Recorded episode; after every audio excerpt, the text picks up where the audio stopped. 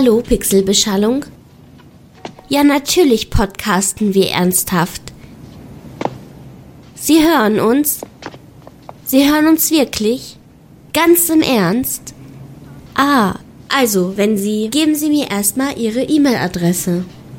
Ah ja, selbstverständlich. Wir werden absolute Diskretion wahren. Ich danke Ihnen auch sehr. Wir haben ein...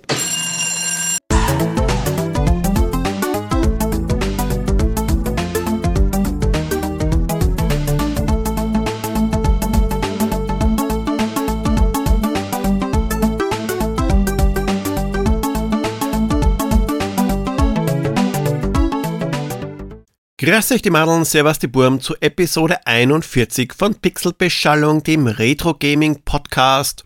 Ein kleines bisschen krankheitsbedingt verspätet. Ich bin noch ein bisschen verschnupft. Ich hoffe, man hört es nicht zu stark. Es ist die erste Episode im Halloween-Monat Oktober oder Schocktober, Spooktober oder Leck mich am Arschtober, was auch immer. Es ist Zufall, dass es heute um Ghostbusters geht. Das Spiel zum Film. Mehr oder weniger.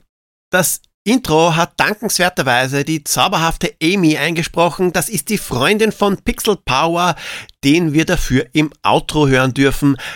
Beide hört man in Pixel Powers Twitch Stream, den ihr sicher schon alle abonniert habt, oder? Activision ist es zu verdanken, dass wir 1984 mit den Ghostbusters im gleichnamigen Spiel auf Geisterjagd gehen konnten, also im gleichen Jahr, in dem auch Harold Ramis, Bill Murray, Dan Aykroyd und Ernie Hudson auf der Kinoleinwand gezeigt haben, dass sie keine Angst vor Gespenstern haben.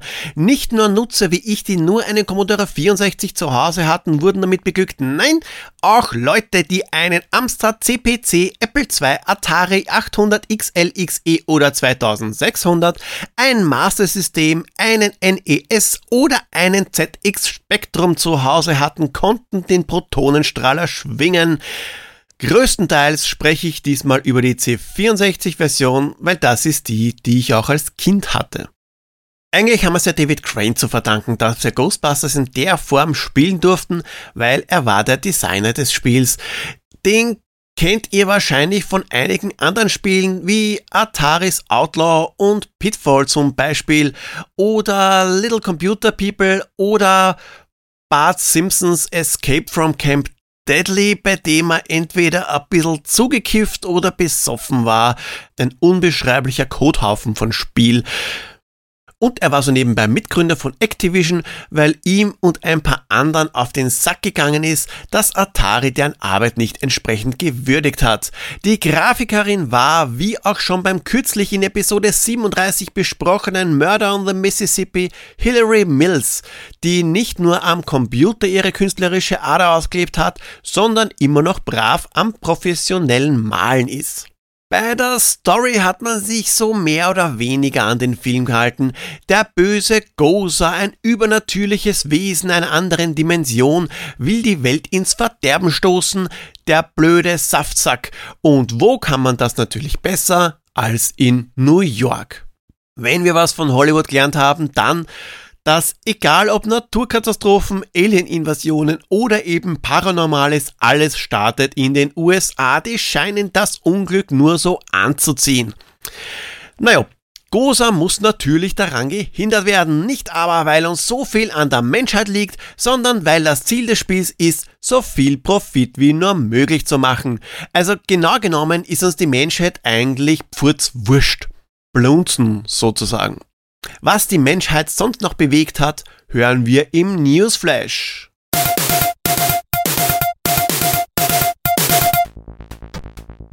Erst einmal eine kleine Korrektur bzw. Ergänzung zur Bubble Bubble Episode. Oliver hat mich darauf hingewiesen, dass Bubble Bubble am Mega Drive unlizenziert war. Das merkt man eigentlich auch im Spiel. Ich war auch zu Gast beim Retro Kompott. Genauer gesagt habe ich mich dem Quiz gestellt. Oh mein Gott, wenn ich die Zeit nur zurückdrehen könnte, abgesehen davon, dass ich Pixelbeschallung nicht gescheit promotet habe, bin ich auch bei einer eigentlich wirklich leichten Frage gescheitert. Es weiß um Himmels Willen doch jeder, dass Sim Ant nach SimCity rauskommen sein muss. Ich Arsch. Aber zu meiner Verteidigung muss ich sagen, dass ich wirklich nervös war, weil die Kompottis, die haben tausende Personen, die sie erreichen. Und bis kurz vor Start habe ich auch nicht gewusst, dass live gestreamt wird, also dass keine Versprecher rausgeschnitten werden können. Danke an Dimitrios, Gerrit und Pixel, also der Power, nicht ich, die mir ein super nettes Feedback gesendet haben, wobei Gerrit gelobt hat, dass ich nicht ewig ausschweife, bevor ich zum eigentlichen Thema komme, was mir heute nicht wirklich ganz gelungen ist. Manchmal habe ich diese Schaffenskrisen, in denen ich wegen meiner beschränkten Reichweite ein bisschen am Zweifeln bin. Aber dann kommt ihr und zeigt mir, welche Vorteile es hat, eine kleine Community hinter sich zu haben. Danke, danke, danke fürs Zuhören, Leute. Okay, Eins muss ich aber trotzdem noch loswerden. Ich habe mir ein neues Display für den guten alten Game Boy Classic gekauft. Ein Q5 OSD. Das soll derzeit angeblich das beste Display sein. Schauen wir mal, bis zur nächsten Episode sollte es eigentlich angekommen und eingebaut sein. Kommt ja nur aus Deutschland und nicht aus China. Aber jetzt zu den echten Retro-News. Nachdem das Spiel wie auch der Film 1984 erschienen ist, nehmen wir einfach das US-Release-Datum des Films und sehen, was am Donnerstag, den 7. Juni 1984 denn so los war. Der Höllerin-Preis, das ist ein Literaturpreis, der ist zum zweiten Mal vergeben worden. Die Preisträgerin war diesmal Sarah Kirsch. Zeitgleich ist in Frankfurt am Main das Deutsche Filmmuseum eröffnet worden. Und auch am 7.6. hat der Parlamentarische Untersuchungsausschuss seinen Abschlussbericht vorgelegt. Da ging es um die Aufklärung der Affäre um General Günther Kiesling. Und darin ist die Tätigkeit des militärischen Abschirmdienstes MAD kritisiert worden. Waren das nicht auch die Bösen beim Inspector Gadget? Wurscht. Ins Kino kam auf alle Fälle am 7. Juni 1984 Ghostbusters. Gut, der Schmäh, der war jetzt ein bisschen scheiße. Okay, einen Tag später, am 8.6.1984, kam Gremlins in die US-Kinos. Dazu muss ich, glaube ich, nicht wirklich viel sagen. Ihr wisst schon, die Plüschdinger, die saumäßig stinken müssen, weil sie nicht nass werden dürfen. Aber bevor ihr jetzt eure Haustiere verhungern lasst, weil ihr sie nach Mitternacht nicht mehr füttert und nicht mehr wisst, ab wann es wieder sicher ist, ab zum Pixel Royal. Diesmal war es, glaube ich, recht leicht. Der Tipp 1984, der hat das Ganze schon stark eingrenzt. Der Tipp Einsaugen hat es noch ein bisschen klarer gemacht, aber spätestens beim Torwächter, da sollte es doch bei den meisten geklingelt haben. Ihr wart wieder super brav beim Mitmachen und was mich besonders freut ist, dass wir mit Gary Tobias und dem Männerquatsch Podcast gleich drei neue Kandidaten haben. Mitgemacht haben auch diesmal wieder Janko, also das ist Nummer eins. Arki ist Nummer 2, 3 ist der Männerquatsch-Podcast, Oliko 4, Dimitrios 5, Gerrit ist Nummer 6, Nummer 7 war Andreas, der 8. war Yesterplay, 9 ist Tobias und Mi 213 ist Nummer 10. Unglaublich, 10 Leute, so viel haben noch nie mitgemacht. Schauen wir mal, wer gezogen wird. Fragen wir doch Alexa. Sag mir eine Zufallszahl zwischen 0 und 11. Hier ist eine Zahl zwischen 0 und 11. Es ist 2. 2! Nummer 2 ist Arki. Arki hat gewonnen. Vom Nicknamen her nehme ich doch eher an Pixel Queen. Sicherheitshalber meld dich doch ganz kurz bei mir und sag Bescheid, damit ich auch das Richtige auf die Urkunde draufschreibe und außerdem ich brauche ja auch deine Adresse, dass ich dir die Urkunde und die Sticker zusenden kann. Den Punkt in der Rangliste, den hast du natürlich auch. Gratulation und Urkunde, eh schon wissen, in die Bewerbungsmappe rein, macht sich sicher gut im Lebenslauf. Und auch diesmal ist wieder echt kacke, dass nur einer gewinnen kann, besonders wenn so viele mitmachen. Ah, wurscht. Wisst was? Zu Aki gesellt sich. Alexa, sag mal noch eine Zufallszahl zwischen 0 und 11. Hier ist eine Zahl zwischen 0 und 11. Es ist 1.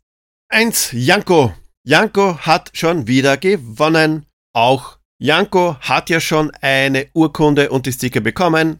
Das heißt, noch ein Punkt für dich. Arki, wie gesagt, ist der eigentliche Pixel Royal. Ich habe jetzt gerade spontan entschieden, dass ich ab jetzt bis Ende des Jahres zwei Personen pro Episode ziehen werde, weil ich meine, Yesterplay hat dank der Gutmütigkeit der Twitter-Community einen extra Punkt bekommen und ist jetzt mit fünf Punkten vorne. Und der soll sich seines Sieges jetzt nicht zu sicher sein.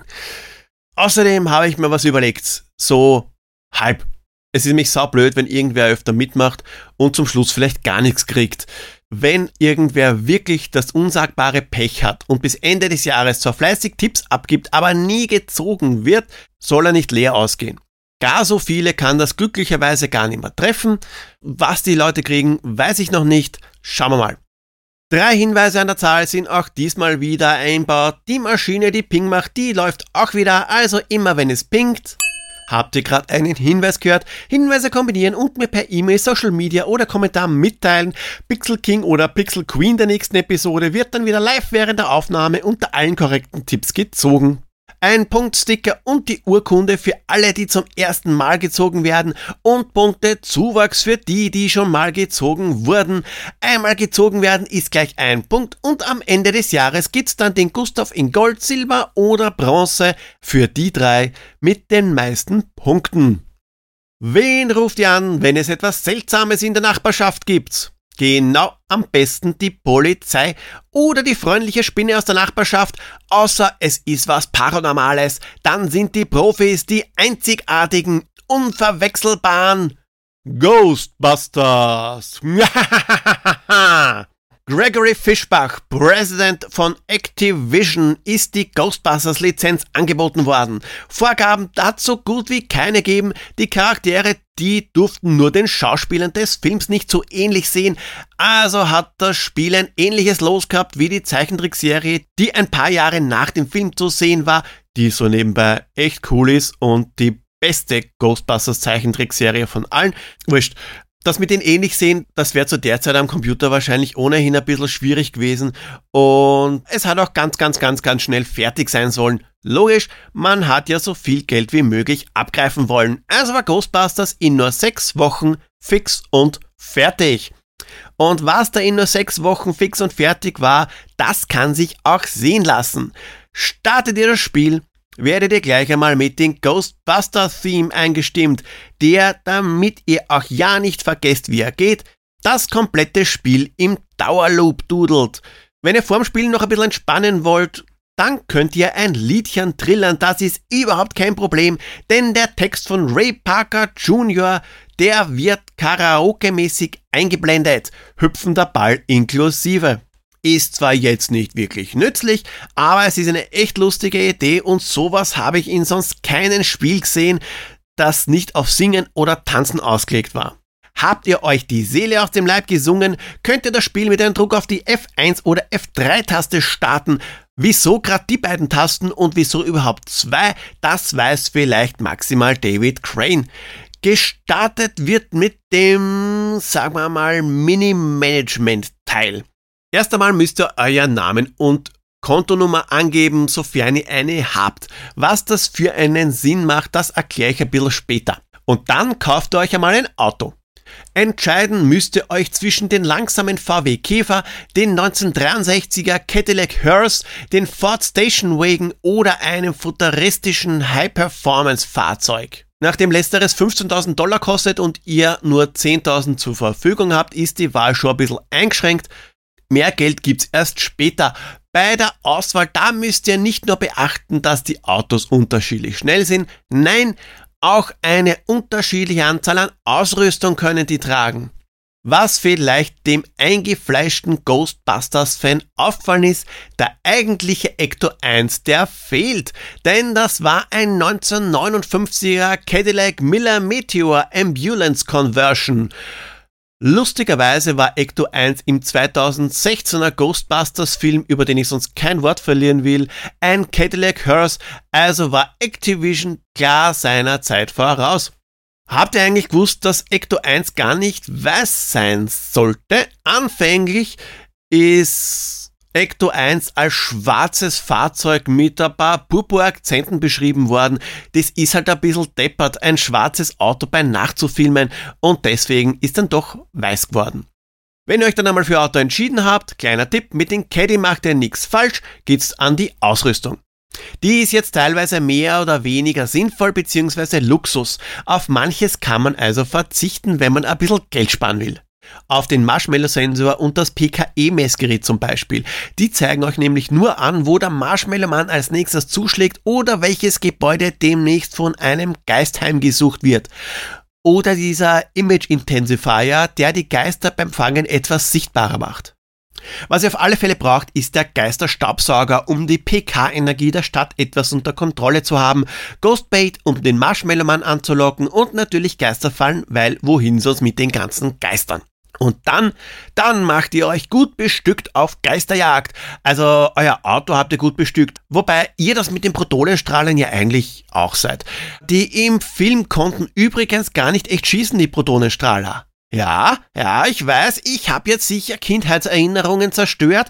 Na, aber im Ernst, die Protonenstrahler, die haben an der Spitze ein beleuchtetes Stäbchen gehabt, damit die Special Effects Leute sich mit den Einfügen der Strahlen ein bisschen leichter dran haben.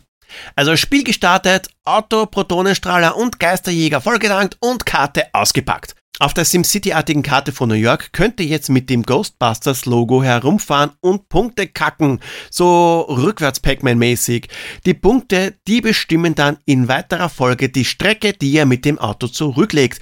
Einmal gekackt gibt's gern zurück. Die Strecke kann dann später nicht mehr korrigiert werden, ist aber auch gar nicht notwendig. Das Gebäude, das in der Mitte mit Sul beschriftet ist, das ist wenig verwunderlich das Hochhaus mit dem Tempel von Sul am Dach.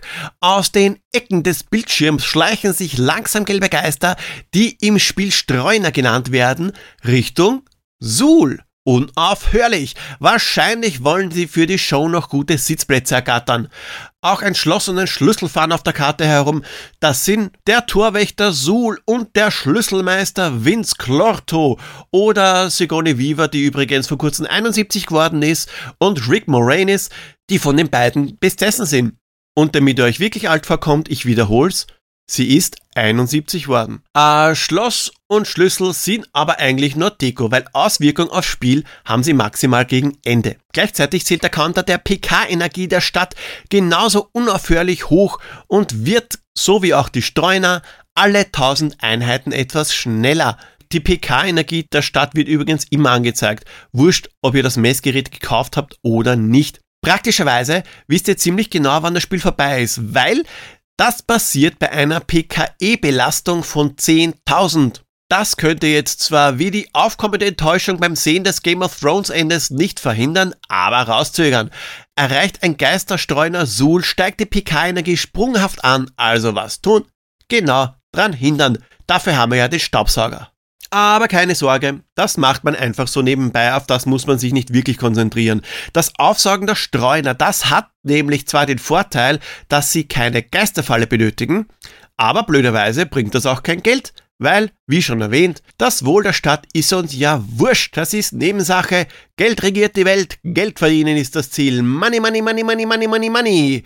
Und Geld verdient ihr mit Aufträgen. Hat euch eine von Geistern geplagte arme Seele angerufen, dann blinkt das entsprechende Gebäude rot. Also schnell die Punkteroute dorthin kacken und los geht's. Am Weg zu den Einsätzen könnt ihr dann auch gleich ein, zwei Streuner mitnehmen und dann schaltet Ghostbusters in den ausgeklügelten Fahrsimulationsmodus.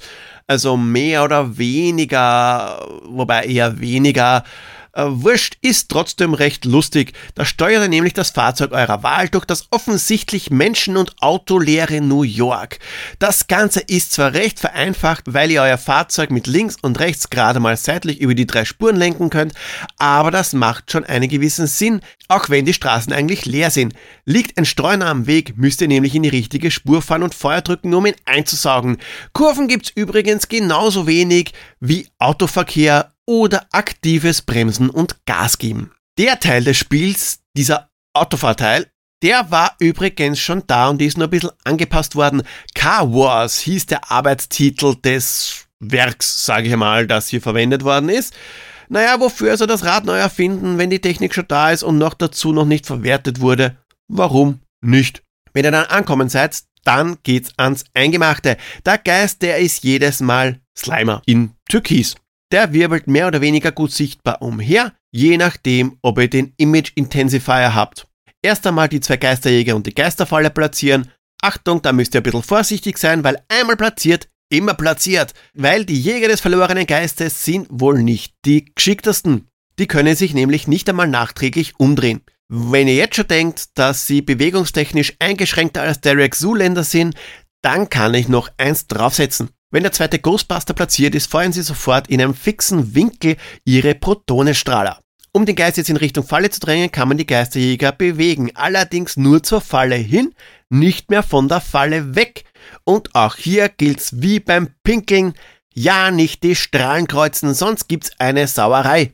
Ein Druck auf den Feuerknopf öffnet die Falle, die den Geist gewinnbringend einsaugt, oder auch nicht, wenn ihr ihn verfehlt, dann schleimt er euch voll und zieht Leine. Im mit GHQ gekennzeichneten Ghostbusters Hauptquartier werden die Geister dann in den Verbannungscontainer gesperrt. Das ist spätestens notwendig, wenn ihr alle eure Fallen mit ekligen Schleimgeistern befüllt habt. Dort werden dann auch die Protonenstrahler aufgeladen und die Geisterjäger wiederhergestellt, wenn sie K.O. oder vollgeschleimt waren. Alle drei. Ja, drei, nicht vier, drei an der Zahl. Kein vierter Ghostbuster, kein Winston Zedmore, Warum? Keine Ahnung. Möglicherweise, weil sein Charakter schon immer ein bisschen stiefmütterlich behandelt worden ist. Man muss sich ja nur die Covers ansehen. Ein eindeutiger Auftrag für den Recherchemeister des Game Not Over Podcasts. Aber dafür gibt's ein bisschen unnötiges Wissen von mir. Weil es sollte eigentlich gar nicht Ernie Hudson, sondern Eddie Murphy Winston spielen. Nachdem aber Eddie Murphy abgesagt hat, ist die Rolle umgeschrieben und reduziert worden und auch für die anderen Rollen waren andere Bekannte im Gespräch. Und so fährt ihr von Einsatz zu Einsatz und verdient brav Geld, während die psychokinetische Energie der Stadt steigt und steigt. Ist aber auch praktisch, weil mit steigender Energie steigt auch das Geistaufkommen der Stadt. Also mehr Aufträge und mehr Geld für die Geisterjäger. Wenn dann der 5000er Wert überschritten ist, dann habt ihr hoffentlich euer Ghostbait dabei. Ab 5000 kann er nämlich kommen. Der allseits beliebte Marshmallow-Mann. Ich weiß schon, er ist Seemann, er ist in New York, sorgen wir dafür, dass er bumsen kann, dann sind wir den Ärger los. Aber das Problem ist nur, ich meine, woher auf die Schnelle jetzt jemanden passenden dafür finden? Der Marshmallow-Mann ist 30 Meter groß. Ihr wisst, glaube ich, schon, was ich raus will. Wie lang ist eigentlich der Penis des Marshmallow-Manns? Fix ist auf alle Fälle, dass wir den gigantischen Marshmallow-Penis nicht zufriedenstellen können und deswegen müssen wir ihn vernichten. Er explodiert zwar nicht wie im Film und verteilt sich über einen Häuserblock und in die Gesichter der Schaulustigen, aber er schaut traurig drein. Gut, er ist jetzt auch nicht ganz vernichtet, weil er kommt öfter als man denkt. Also schnell, sobald sich die gelben Geister wie die Ramrod Infanterie zusammensetzen, auf die Taste B drücken und er ist Geschichte vorerst. Aber eine monetäre Belohnung, die gibt's dafür jedes Mal, sofern er erfolgreich vertrieben worden ist. Macht man das nicht, latscht er ungestraft auf ein Gebäude in eurer Stadt und wir müssen dafür Strafe zahlen. Marshmallow ist zumindest in der Form keine große Herausforderung, lustiger wird's im Finale bei einer PK-Energie von 10.000, wobei bei 9.999 der Zähler hängen bleibt, machen sich Torwächter und Schlüsselmeister am Weg zu Suls Tempel. Und wir wissen ja, was das bedeutet. Es ist Gosa-Zeit. Ab zu Sul und dort wartet nicht irgendein böser Zauberer, sondern Gosa der Gosarianer, Gosa der Vernichter, Volgus Sildroa am Dach. Aber da müssen wir mal hin. Weil es ist auch der Reisende gekommen, Nix mit Wähle und stirb, weil der Reisende, den kennen wir ja schon, der Marshmallow-Mann, den haben wir schon ein paar Mal mit unserem Ghostbait irgendwo hingelockt. Diesmal hupft er in etwas kleinerer Form vor dem Eingang des Gebäudes rum, um uns daran zu hindern, einzutreten. Und da stellen sich mir gleich drei Fragen. Erstens einmal, warum, um Himmels Willen, ist der Marshmallow-Mann, der noch vor ein paar Momenten Häuser zertrampelt hat, auf einmal so klein? Zweitens, was ist jetzt mit unserem Ghostbait? Hilft er auf einmal nichts mehr? Und am wichtigsten, drittens, wo ist das Marshmallow-Zumpferl? ist jetzt wohl doch nicht so gigantisch wie vermutet. Wir müssen auf alle Fälle mit zwei Ghostbusters im richtigen Augenblick zwischen seinen Beinen durch und in den Eingang rein. Und da stellt bzw. baumelt nix im Weg. Seid ihr mit zwei Leuten durch, drei Versuche habt ihr ja dafür, weil drei Ghostbusters, geht dem babylonischen, Entschuldigung, sumerischen Gott an den Kragen. Automatisch läuft ihr die Treppen hoch, übergebt euch wahrscheinlich im 20. Stock und macht oben das, was ganz, ganz schlecht ist. Ihr zielt auf ihre Bürste und kreuzt die Ströme. Das Portal ist zu und alle sind happy. Unterm Strich ist aber fast wurscht, ob ihr den weißen Riesen überlisten könnt oder nicht, außer dass ihr beim Versagen kein Bonusgeld kriegt. Weil, wenn ihr zum Schluss mehr Geld habt, als euer Startkapital war, bekommt ihr am Ende eine Kontonummer zugewiesen. Und das ist schon recht cool, weil das eine Art Safe Game ist. Meldet euch beim nächsten Spielstand mit gleichen Namen und der Kontonummer an, macht ihr bei genau dem Kontostand weiter. Wenn ihr es übrigens nicht schafft, genug Geld zu erwirtschaften, wird's ein bisschen blöd. Ist euer Kontostand geringer als am Anfang vor der Auto-Shopping-Tour, da dürft ihr nicht einmal ins Finale. Dann nimmt man wohl die Vernichtung der Erde in Kauf. Was ich natürlich noch erwähnen muss, ist die Sprachausgabe. Die haben wir wie auch schon beim besprochenen Space Taxi Electronic Speech Systems zu verdanken. Dr. Forrest Moser, nicht Goza, war der Gute, der die Sprachsamples so weit runterkomprimieren konnte, dass sie in den Speicher des C64 geladen wurden. Nur das Spiel das hat für die Dauer der Sprachausgabe eingefroren werden müssen. Aber in der Space Taxi Episode, da habe ich das Thema schon breit genug getreten, ich will euch ja nicht noch mehr langweilen. Werdet ihr vollgeschleimt, ertönt jedenfalls das ikonische He slimed me, während im Intro ein gruseliges Ghostbusters mit diabolischen Lacher durch die Fernsehboxen schallt. Ja, ich weiß, da war Arnold Schwarzenegger im Terminator wortgewandter, aber für uns war das damals eine Sensation. Wir hatten ja damals nichts. Die NES und Master System Version von Ghostbusters, die tanzt ein bisschen aus der Reihe.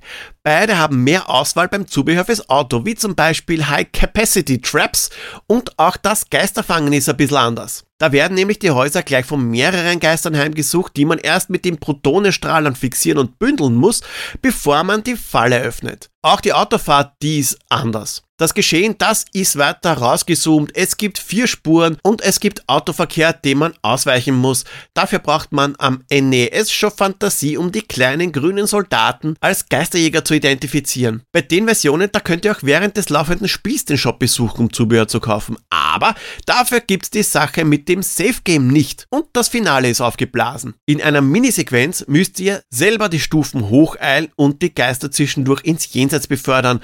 Oben wartet dann Gosa, die ihr auch noch wegballern müsst. In der NES-Version ist sie rätselhafterweise nur mit einem Slip bekleidet, also oben nackig. Aber trotz allem ist die NES-Version kein Augenschmaus. Wenn Konsole, dann schaut euch die wesentlich schönere Version fürs Master System an und dreht dafür den Ton leiser, weil der hört sich an wie eine Alraune in Stimmbruch, während sie in Scheiben geschnitten wird. Wirklich, da ist sogar der Sound der sonst systembedingt kastrierten Version für den Atari 2600 ein Ohrenschmaus dagegen. Im Zuge der Recherchen zur Episode habe ich übrigens gelesen, dass Dan Aykroyd ein Drehbuch für ein Prequel geschrieben hat, das 1969 dem Geburtsjahr von Mariah Whittaker spielen und ein Pilotfilm zu einer Serie sein soll. Ob das jemals zur Umsetzung kommt, ist wahrscheinlich genauso fraglich, wie ob das eine gute Idee ist. Manche Marken sollte man lieber in Frieden ruhen lassen. Warten wir mal den dritten Teil ab. Fazit gebe ich, wie kann es anders sein, zur C64-Version von Ghostbusters ab. Naja, was soll ich zur Grafik schon sagen? Ein Schönheitspreis gewinnt auf alle Fälle mal keinen. Dafür sind die Sprites schon ein bisschen zu klobig, aber hey, wir reden von einem Spiel von 1984. Man kann einmal alles erkennen und identifizieren. Den Marshmallow Mann, den haben sie im Finale anscheinend zu heiß gewaschen, aber wer will denn da so kleinlich sein? Soundtechnisch gibt es dafür, ja gut, es gibt genauso wenig zu entdecken, aber das wenige hat es dafür in sich. Die Musik, ich hab's ja schon gesagt, es ist der Ghostbusters-Theme im Loop. Ausschluss, Ende, sonst gibt's nix, aber dafür gibt's die digitalisierten Soundsamples. Audiotechnisch sind wir also auf dem Level von Space Taxi. Ich habe mir zwar notiert, eigentlich sind wir drüber, aber nein, nein, sind wir nicht. Wir sind am Level von Space Taxi. Alles in allem ist Ghostbusters ein interessantes Spiel. Ich gebe es zu, aus heutiger Sicht wird das Geisterfangen auf Dauer ein bisschen eintönig und das Durchlaufen zwischen den Beinen des Marshmallow-Manns, das ist ein bisschen eine Glückssache. Aber gut, 1984 war der C64 gerade mal zwei Jahre alt. Da hat man vielleicht noch nicht so im Griff gehabt. Trotzdem ist die Mischung mit dem kleinen, aber feinen Management-Teil wirklich nett. Auch, dass es eine Art Save-Funktion mit den Kontonummern gibt, ist für 1984 für diese Genre alles andere als selbstverständlich. Wobei, in welches Genre passt Ghostbusters überhaupt? Damals Damals war es gar nicht so einfach, an Informationen zu kommen, so ohne Internet und ohne Anleitung, weil man die gerade leider natürlich verlegt hat. Ich habe keine Ahnung gehabt, wie man sich das teure Auto ohne Trainer leisten hat können. Gut, ich hatte auch das Problem, dass ich nie eine Partie durchgespielt habe, weil ich zum Schluss nicht genug Geld eingenommen habe. Der Marshmallow-Mann hat mir immer alles versaut, aber woher soll man auch wissen, dass man den Marshmallow-Mann mit B einfangen kann, sofern man den Ghostbait hat. War mir aber wurscht, ich hab's trotzdem gerne und relativ oft gespielt. Heute schaut die Sache schon ein bisschen anders aus. Man bildet sich ja weiter, man entwickelt sich. Ghostbusters macht immer noch so viel Spaß wie damals, auch wenn es mit der Zeit ein bisschen monoton wird. Ich weiß jetzt, wie man den Marshmallow Mann abwehren kann und ja, ich hab's auch durchgespielt. Nach etlichen Versuchen, weil die Sache mit dem Durchlaufen zwischen den Beinen, die hab ich immer noch nicht ganz heraus. Wenn ihr Ghostbusters heute noch spielen wollt, da führt leider kein Weg an den Originalkassetten oder dem Original-Cartridge vorbei. Ich nehme mal an, dass das lizenztechnische Gründe hat. Gott sei Dank sind die Tapes gar nicht einmal so teuer. Lose bekommt ihr das C64er Spiel für um die 10 Euro ohne Versand. Die ZX Spectrum Version, sie ist sogar noch ein bisschen günstiger. Und auch das NES-Modul ist mit im Schnitt 20 Euro durchaus leistbar. Wobei das die letzte Version ist, die ich spielen wollen würde. Oh mein Gott, hab ich mal diesmal schwer dann die drei Hinweise halbwegs sinnvoll unterzubringen. Ich habe keine Ahnung, ob es diesmal wieder so leicht wie letztes Mal ist oder ob ich es ein bisschen schwieriger gemacht habe. Fakt ist jedoch, dass die Hauptfigur kein Bibliothekar ist, wie es im Film UHF propagiert wird. Eine Idee, was das Spiel der nächsten Episode sein könnte? Dann schreibt mir euren Tipp per E-Mail, Kommentar oder Social Media. Wollt ihr, dass ich mir ein bestimmtes Spiel vornehme, dann lasst es mich wissen. Und auch wenn ihr Idee für ein Intro habt, könnt ihr Pixelbeschallung mitgestalten. Wenn ihr mal eine Sprechrolle in ein Intro haben wollt, dann schreibt mir. Ein paar haben sich ja dankenswerterweise schon gemeldet. Folgt mir auf Twitter at retropixels.at, Instagram unter Pixelbeschallung oder schaut bei www.pixelbeschallung.at vorbei. Wenn ihr Pixelbeschallung Ausstrahlung auch noch bewertet, freue ich mich auch immer. Eines noch, nein, es sind sogar zwei Sachen. Und zwar zwei Specials, um genau zu sein. Special 1 kommt, sobald ich die 1000 Follower auf Twitter oder 700 Abonnenten auf Instagram geknackt habe. Ich fürchte, das kann noch ein bisschen dauern. Das wird dann eine Episode nur über Erwachsenenspiele, um genau zu sein, über 8-Bit Erwachsene Schmuddelspiele. Special 2, das kommt wahrscheinlich um einiges früher. Das wird, nachdem mich schon ein paar Leute danach gefragt haben, ein hinter den Kulissen. Also wie entwickle ich eine Episode, was ist mein Equipment und so weiter und so fort. Da wäre super, wenn ihr mir ganz einfach schreibt, was ihr gerne wissen wollt. Je mehr Fragen, umso länger und detaillierter wird die Episode.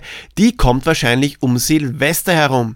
Das war's jetzt wirklich und nicht vergessen, wenn euch jemand fragt, ob ihr ein Gott seid, sagt im Zweifelsfall ja. Baba!